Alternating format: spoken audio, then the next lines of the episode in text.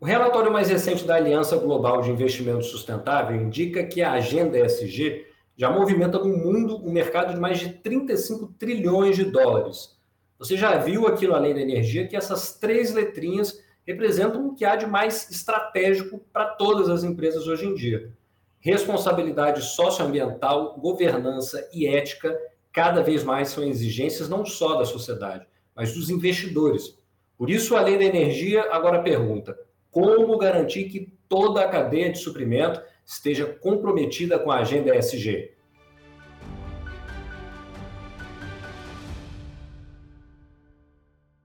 O levantamento da Aliança Global de Investimento Sustentável indica que esse é um mercado em crescimento no mundo.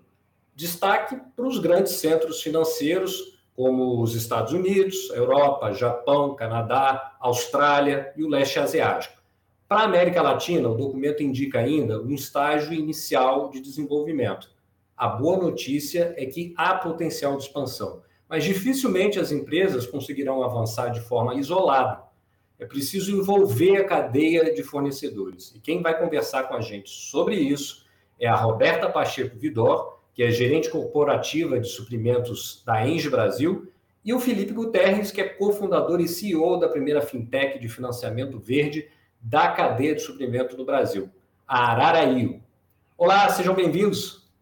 Bom, Roberta, para a gente começar o nosso bate-papo aqui, é, o compromisso com a agenda ESG é uma das marcas da Indy, né? E aí, como é que a empresa tem construído essa cultura ao longo do tempo, ao longo dos anos? Olá, Bernardo. É, bom, sem dúvida a Engie é um agente transformador, né, quando o assunto é ESG, é um agente transformador de mercado.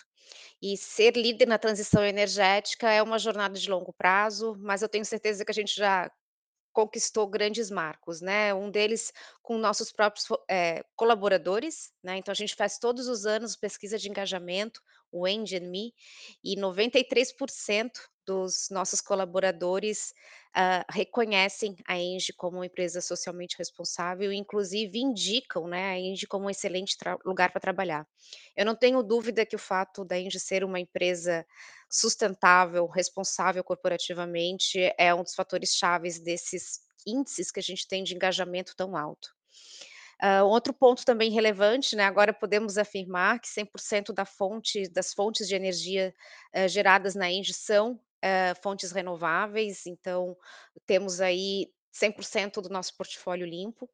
E a Engie tem também uma contribuição muito relevante nos lugares onde a gente atua, então nos entornos das nossas usinas, agora dos nossos gasodutos, a gente faz ações sociais muito importantes que contribuem para o aumento da qualidade de vida da das comunidades onde a gente está inserido.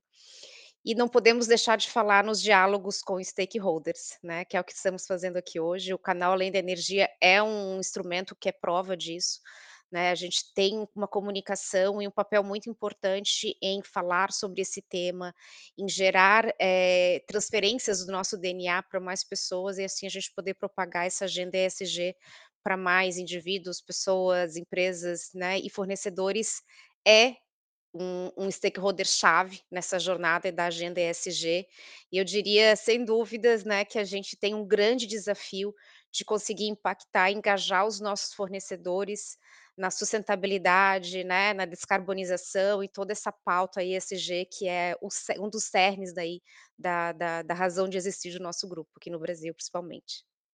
É, como você bem falou, não tem como entrar nesse caminho, nessa trajetória sozinho, né? É preciso disseminar essa cultura, essas práticas, né? E aí já queria emendar perguntando para o Felipe, qual que é o principal desafio, Felipe, que as empresas enfrentam, por exemplo, para identificar fornecedores que tenham também práticas sustentáveis?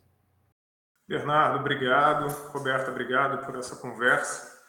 É, você tem uma concentração muito grande de emissões de gases de efeito estufa, é, os chamados gases ou emissões de escopo 3 nas cadeias de valor, nas cadeias de suprimentos. Cerca, dependendo da indústria, entre 70% e 90% dessas emissões estão concentradas nas cadeias de valor.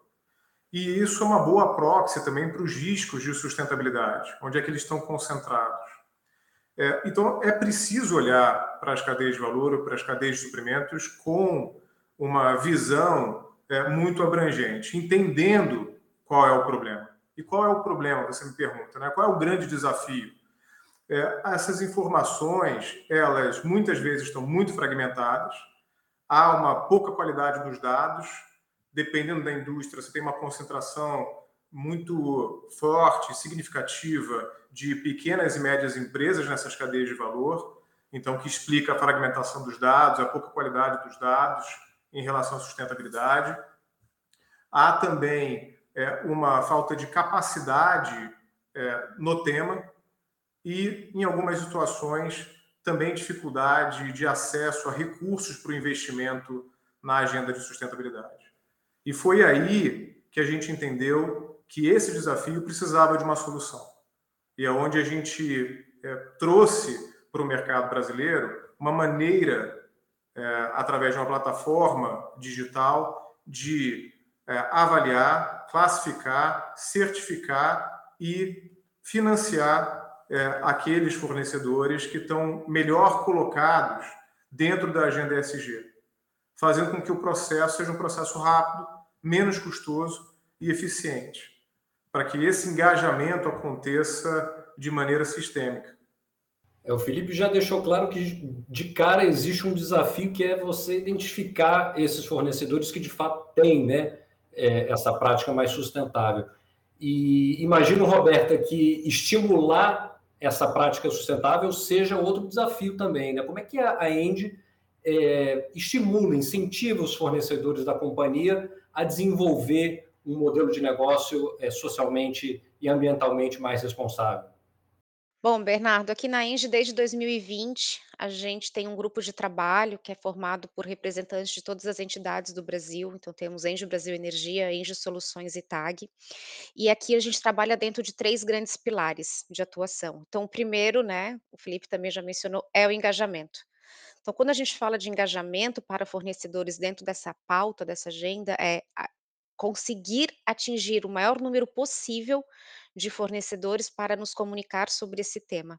O nível de maturidade entre as empresas é muito diferente, então a gente se relaciona e tem fornecedores que já têm seus inventários, já têm práticas avançadas, né, bastante evoluídas, eh, em ESG, mas nós também temos aqueles fornecedores pequenos que ainda não conhecem, nunca fizeram inventário, não se não sabe quais são os seus principais ofensores, né, então a gente precisa transferir eh, esse DNA tão forte que é da En da Engie para os nossos fornecedores.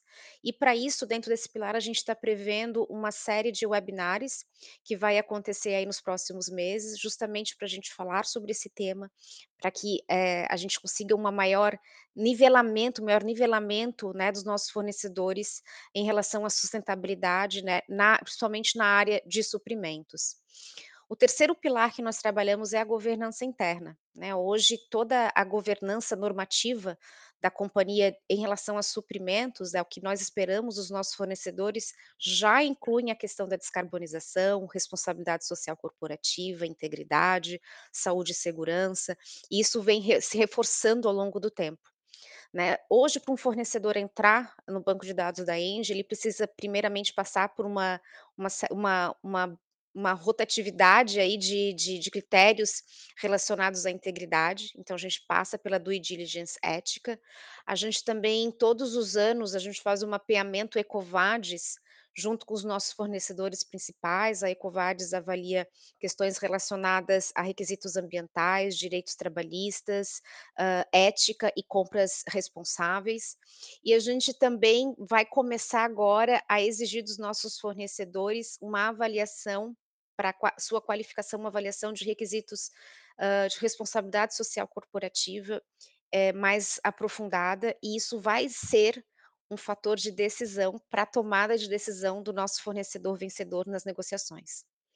Então, deixou de ser apenas uma negociação comercial, não, né, agora a gente quer se relacionar cada vez mais com fornecedores que tragam um impacto positivo nas pessoas e no planeta, então esse vai passar a ser um requisito sim, eh, importante, diferencial para a gente escolher qual fornecedor a gente vai se relacionar. Só que como também o Felipe mencionou, né, é um grande desafio a gente ter acesso a essas informações dos fornecedores, ela é muito pulverizada ou ela é até desconhecida, visto que tem fornecedores que sequer fazem aí os seus os seus inventários. Então o terceiro pilar, ele se volta justamente para o desenvolvimento técnico para garantir que a Engie tem acesso a uma base de dados confiável, para que a gente saiba exatamente quanto que os fornecedores emitem de CO2, quais são seus principais ofensores e o que a gente pode fazer para estimulá-lo a gerar esse essa essa redução de CO2, né, que tem algumas práticas que são fáceis de ser implementadas, outras nem tanto. Então o desafio aqui é a gente ter engajamento dos fornecedores para nivelar esse conhecimento, nos aproximarmos cada vez mais para transferir o nosso DNA que é tão forte, e ao mesmo tempo ter dados confiáveis, né, para que a gente possa ter uma tomada de decisão mais assertiva. No ano passado e começo desse ano nós fizemos um piloto com 3 fornecedores para a gente testar a melhor modelagem tanto de aproximação, de comunicação, como também de mensuração desses dados. Então tivemos uma série de lições aprendidas, e a ideia a partir dessa curva de aprendizagem que a gente teve nos últimos meses, é a gente partir pra ação, dentro desses 3 pilares, para a gente fortalecer, eh, o engajamento dos nossos fornecedores, né, e conseguir ter a descarbonização do escopo 3. Eu achei interessante você dizer que deixou de ser uma relação meramente comercial, né, e é muito mais do que isso hoje em dia, é uma relação de propósitos e de princípio, né. Mas aí, Felipe, como é que a gente mede? É possível medir, existem métricas para a gente avaliar o engajamento desse fornecedor com a agenda ESG? Bernardo, excelente pergunta. É, e isso é uma, um dos grandes desafios também, das grandes dificuldades, é que padrão usar. Você tem uma multiplicidade de padrões aceitos internacionalmente e, dependendo da indústria, você vai por um caminho ou segue outro, ou um conjunto de padrões. E, e você tem que considerar que é material para a sua própria indústria, né? o que, que é relevante. E o que a gente trouxe foi exatamente fazer uma acomodação, né? um blending dos padrões internacionais mais aceitos para dentro de uma taxonomia é, numa plataforma digital, para fazer com que essa jornada de avaliação e de engajamento dos seus fornecedores, é isso que a gente faz com os nossos clientes, seja fácil, rápida é, e dentro de um custo adequado. Porque nada mais difícil para o engajamento do que um processo complexo, caro, que é, o fornecedor não entenda qual, o que, que, ele tem que fazer depois, na segunda-feira, depois de ele participar do processo, né, para ele aumentar ou para ele evoluir ou progredir na agenda ESG. E a gente traz um outro componente, que é o componente do financiamento que é como é que você pode trazer o risco sacado verde, por exemplo, o financiamento sustentável da cadeia de suprimentos, como um incentivo para aqueles fornecedores progredirem na agenda ESG. É, então, é, é isso que a gente vem trabalhando com os nossos clientes em diversas indústrias. E aí, cada indústria, obviamente, tem a capacidade de ajustar para as suas próprias metas e para os seus próprios ângulos o que, que é mais importante para esse processo de engajamento. Mas você ter numa mesma base de dados todas essas informações, as informações é, climáticas e de ESG, e também um inventário de emissões de escopo 1 e 2 dos seus fornecedores, vão ser os seus escopo 3, é, e com base nisso ter um roadmap do que fazer para progredir na agenda, é o que a gente entrega como solução para esse problema, que é um problema complexo, sem dúvida. E, Roberta, ampliando esse debate agora para o setor de energia como um todo, de maneira geral, como é que você avalia esse alinhamento com a cadeia de suprimento? Como é que você vê esse cenário? Bom, Bernardo, a Engie, sem dúvida, ela é pioneira, mas ela não é a única. E essa é uma boa notícia, não é mesmo? Eh, a gente fez benchmarking, né, para gerar o resultado dos pilares de atuação, né, que caminho a gente deveria seguir, a gente fez benchmarking com algumas empresas, algumas do setor elétrico, inclusive, e identificamos que várias empresas estão tomando, né, aos poucos, iniciativas similares, de engajamento, exigindo alguns requisitos dos fornecedores, colocando no seu balance scorecard para premiação requisitos que não sejam apenas o comercial, né, e o técnico, e inclusive fomentando premiações para fornecedores que se destacam é, dentro dessa agenda da sustentabilidade. Isso é uma boa notícia, porque a partir do momento que isso vira um movimento de mercado, os fornecedores eles se veem forçados a também exigirem dos seus fornecedores, e aí a gente tem uma reação em cadeia, e caso ele não se enquadre nesses requisitos, caso ele não tenha uma melhoria, ele não tenha uma gestão dos seus dados, muitas vezes ele vai ele não vai ter mais como permanecer no mercado de atuação, né, ou ele se adapta ou ele está fora. Então, a gente está passando por um momento de transição, certamente, mas o fornecedor da Engie pode ser o mesmo fornecedor de uma empresa par ou de outras indústrias, inclusive.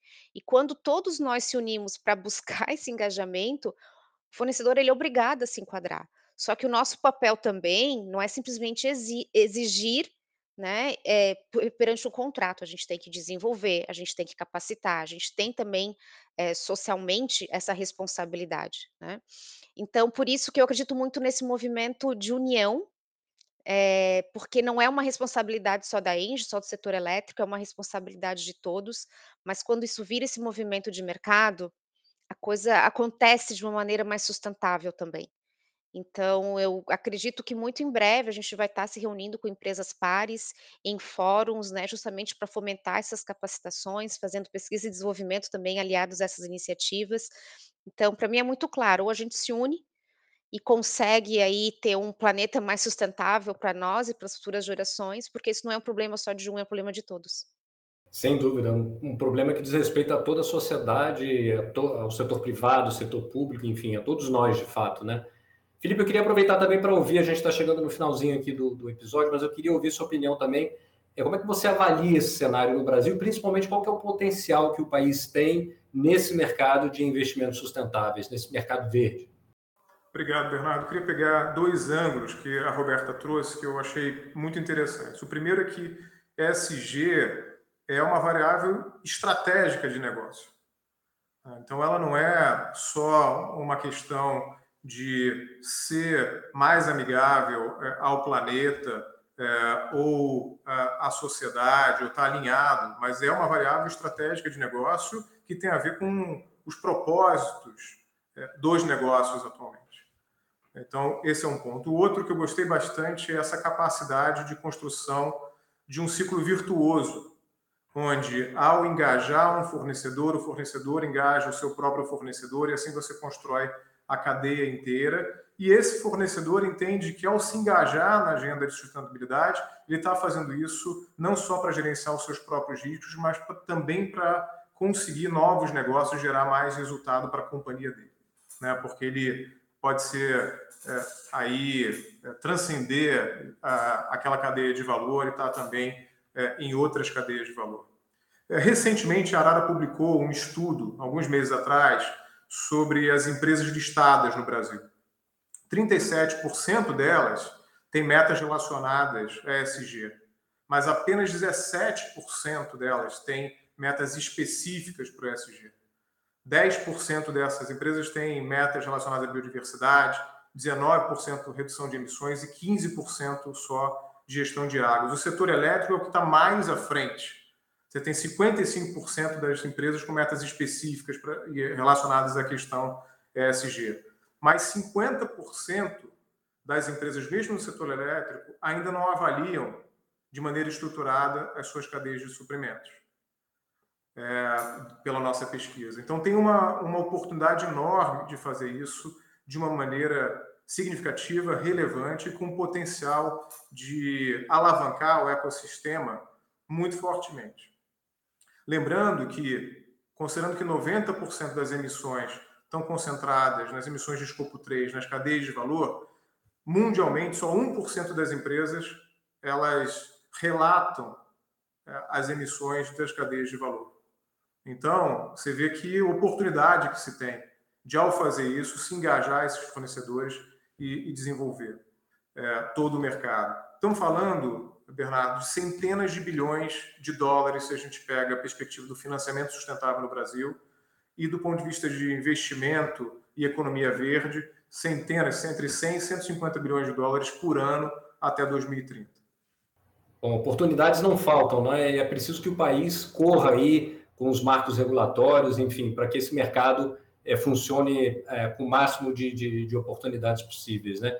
Queria agradecer a participação de vocês. Infelizmente, o nosso tempo acabou, mas muito obrigado por compartilhar conhecimento. Felipe, Roberta, voltem sempre aqui ao Além da Energia. Obrigado, Bernardo. Obrigado, Roberta. Obrigado a Andy pelo convite. Prazer todo meu. Obrigada, Felipe, Bernardo. Espero que voltemos a falar mais vezes sobre a sustentabilidade e a descarbonização da cadeia de fornecimento. Agora, vamos saber o que mais é notícia da Engie. Pelo 18º ano consecutivo, a Engie Brasil Energia compõe o Índice de Sustentabilidade da B3, a Bolsa de Valores do Brasil. Responsável por 2,3% da carteira, é a empresa do setor elétrico com maior participação no índice, ocupando a décima posição no ranking entre os componentes. O índice de sustentabilidade é composto por ações de companhias listadas na B3 comprometidas com a agenda ESG. A Engie também foi selecionada para compor a nova carteira do Índice Carbono Eficiente da Bolsa de Valores pelo terceiro ano consecutivo. Esse índice é um importante indicador sobre a transparência das emissões e sobre como as companhias estão se preparando para uma economia de baixo carbono. Desde 2022, a Engie se tornou uma empresa geradora de energia 100% renovável, fortalecendo a sua posição de liderança na transição energética. Um estudo divulgado pela Câmara de Comércio Internacional e a consultoria Way Carbon indica que até 2030 o Brasil poderá atender quase metade da demanda global por crédito de carbono no mercado voluntário.